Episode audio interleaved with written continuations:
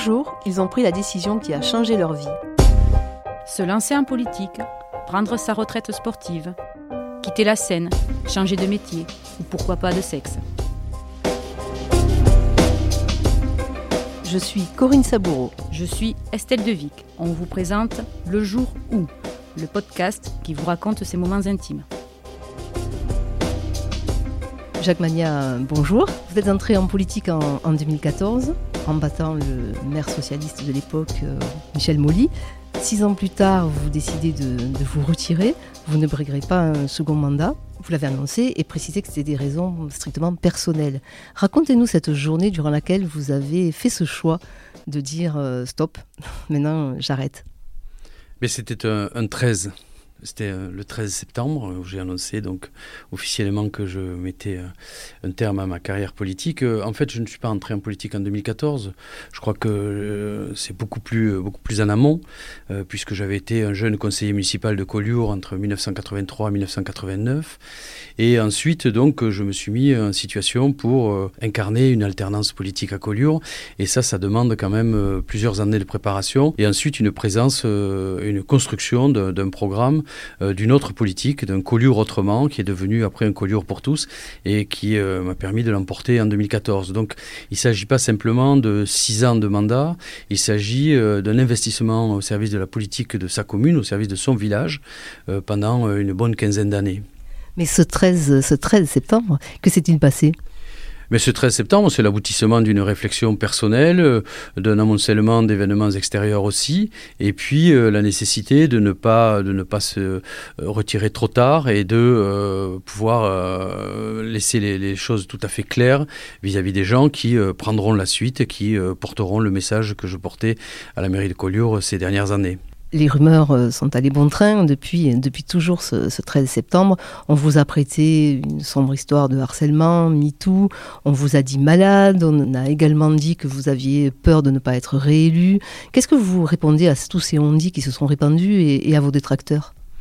Tout ça est assez lamentable. C'est un, angle d'attaque qui est le, plus, vil possible. Hein. Euh, voilà, donc euh, ben, j'ai bien vu que d'emblée, euh, la campagne tapait sous les rotules.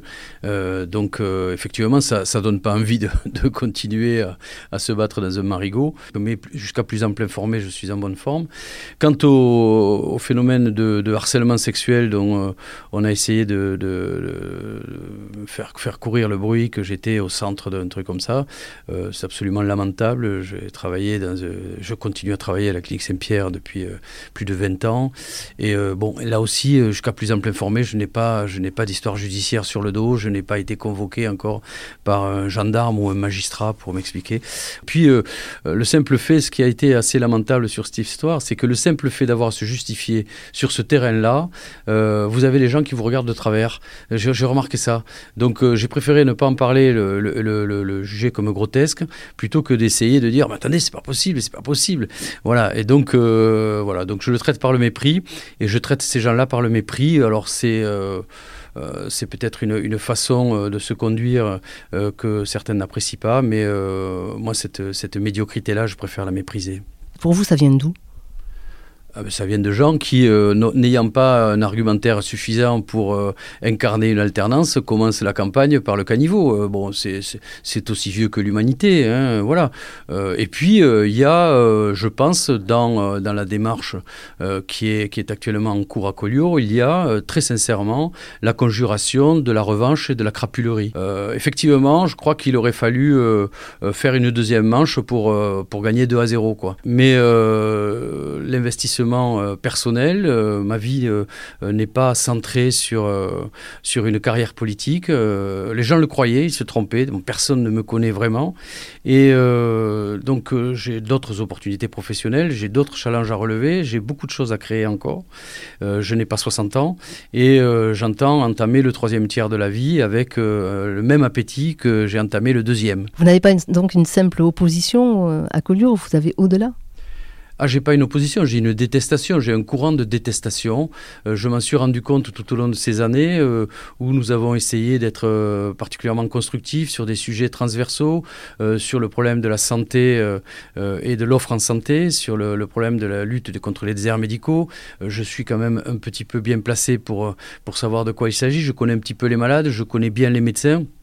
Et donc, euh, au confluent des deux, euh, je pense avoir proposé pour Collioure euh, une, solution, une solution innovante sur la transition écologique, sur la préservation du milieu marin, sur les aménagements que nous avons faits, sur la gestion des parkings, sur l'honnêteté aussi qu'il y a dans la gestion de la commune, sur la transparence des marchés publics. je pense qu'on on a, on a fait quand même un grand pas en avant. Alors, je pense que ces choses-là auraient pu fédérer euh, aurait pu fédérer ce qui, se présente comme, mon opposition. Mais euh, bon, ces gens-là en sont à, me reprocher l'air que je respire. Et donc, on est, on est sur un schéma de détestation. Euh, là aussi, à ce niveau-là, ça ne mérite que du mépris. L'accident du feu d'artifice de cet été à Collioure vous a énormément affecté, on, l'a vu, on, on, le sait. Est-ce que ça a pesé un petit peu quand même dans cette décision d'arrêter?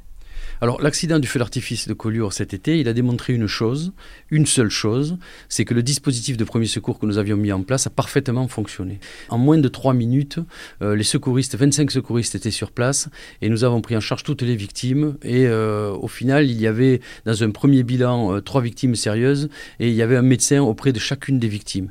Je mets au défi les grands rassemblements qui ont lieu dans ce département d'avoir une telle densité de compétences au mètre carré.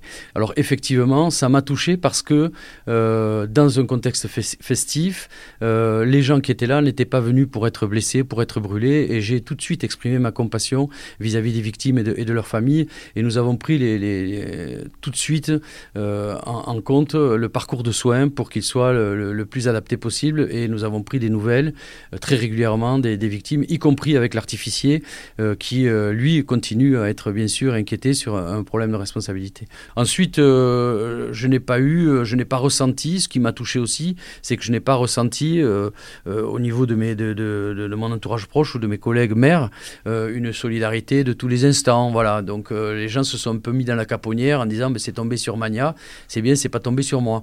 Voilà, mais bon, on fait face, on est là pour faire face et jusqu'à la fin de mon mandat, je ferai face à tout ce qui pourra concerner la ville de Collioure et ses habitants. L'exercice du pouvoir, justement, vous laissera un souvenir comment? Amer, euh, plutôt heureux non, non, plutôt heureux. je veux dire, euh, je ne vais pas dire que la fonction de maire était quelque chose d'épouvantable, pas du tout. C'est extrêmement formateur. Euh, c'est la seule chose, c'est que j'avais un collègue maire je crois, du, Val-de-Marne qui disait qu'une fois élu, on en prenait pour six ans sans remise de peine, même pour bonne conduite. Donc effectivement, vous, vous, vous, vivez votre fonction jour et nuit, et donc c'est quelque chose qui est assez prenant. Il faut savoir aussi que je n'ai pas cessé de travailler. Euh, pendant ces six années. Euh, j'ai continué à être très impliqué sur le plan professionnel. À un moment de ma vie où euh, mes compétences sont un petit peu reconnues et donc où j'ai des responsabilités de plus en plus importantes aussi sur le plan professionnel. Et je pense qu'il faudrait vraiment aujourd'hui, et on verra, on verra sur les statistiques des maires qui se réengagent ou qui se désengagent, créer un vrai statut de l'élu local. le statut de l'élu local en profession libérale, d'autres, d'autres avant moi en ont fait l'expérience, c'est ingérable. Vous ne pouvez pas être maire 24 heures sur 24, impliqué professionnellement et jouer et faire tapis avec euh, votre, votre présent professionnel et votre avenir professionnel. Justement, comment avez-vous réussi à, gérer votre vie professionnelle, la gestion de, de, Collioure, de la ville de Collioure et votre vie familiale? Mais d'abord, dans mon environnement familial, je vis avec des gens formidables. J'ai une femme euh, extraordinaire. Euh, j'ai euh, effectivement euh, des gens très équilibrés autour de moi. Et puis, bon, j'ai la chance d'avoir justement une santé assez robuste. il faut savoir quand même que j'ai été deux ans et demi urgentiste. Pendant les deux premières années de, mon mandat. C'est très compliqué de faire des gardes de 24 heures et d'organiser un conseil municipal derrière. Donc il faut être prêt à, dormir de façon fractionnée. Après, c'est une gestion, une gestion des, des plannings. et puis j'ai un secrétariat très diligent j'ai une équipe administrative qui fait un travail remarquable et une équipe municipale autour de moi, des élus qui ont fait un gros travail, qui m'ont permis aussi, et je les en remercie de, tout cœur, vraiment très sincèrement, de m'avoir permis de, pouvoir mener de front trois emplois du temps un peu compliqués. On dit de vous, vos proches notamment, que vous êtes un homme de, défis. Quel va être votre prochain challenge à partir de, mars 2020 alors j'ai un défi, euh, un défi qui me passionne depuis des années euh, et j'avais euh, travaillé, y compris même à Sciences Po là-dessus, sur la transition gérontologique et sur l'offre en santé que nous allons proposer aux générations du troisième tiers de la vie dans les, dans les 30 ans qui viennent. Merci Jacques Mania. Merci, c'est moi qui vous remercie.